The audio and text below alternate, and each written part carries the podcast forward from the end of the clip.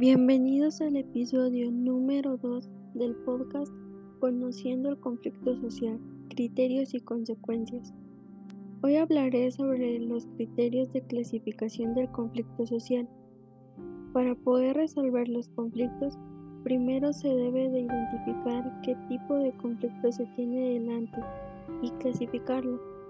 En ocasiones, cuando se encuentra un conflicto muy enreversado, este puede estar formado por otros pequeños conflictos que pueden aislarse y trabajarse de forma independiente. En ciertas ocasiones, los pequeños conflictos pueden haber surgido por un mismo motivo. Es por ello por lo que es importante que se tenga claro la naturaleza del conflicto que se llega a tratar. Entre los tipos de conflictos según su naturaleza se encuentra conflicto verídico, es aquel que existe objetivamente y es percibido con precisión.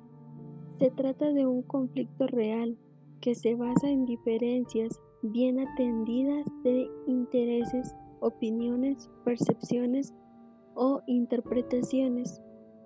Conflicto desplazado. El objeto del conflicto sobre el que se discute no es real. Suelen ser conflictos enraizados, mucho más profundos de lo que aparentan. Conflicto mal atribuido. Existe un error a la hora de identificar al adversario del conflicto, debido a que normalmente también hay una equivocación en el objeto del conflicto. Conflicto latente. Es aquel que no ocurre porque está reprimido, desplazado o mal atribuido o ni siquiera es percibido por las partes.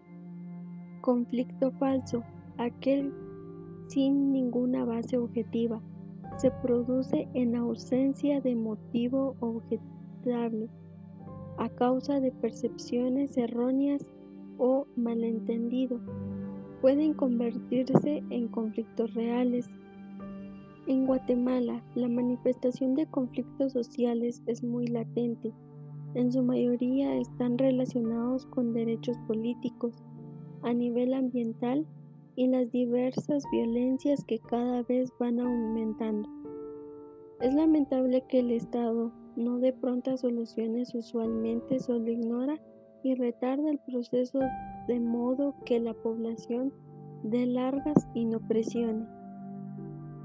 Actualmente también se realizan talleres en los cuales participan representantes de cada municipalidad departamental, procurando un mejor manejo estratégico de conflictividad que produce gobernanza, desarrollo y bien común. Se procura tomar en cuenta a los departamentos con mayor conflicto social.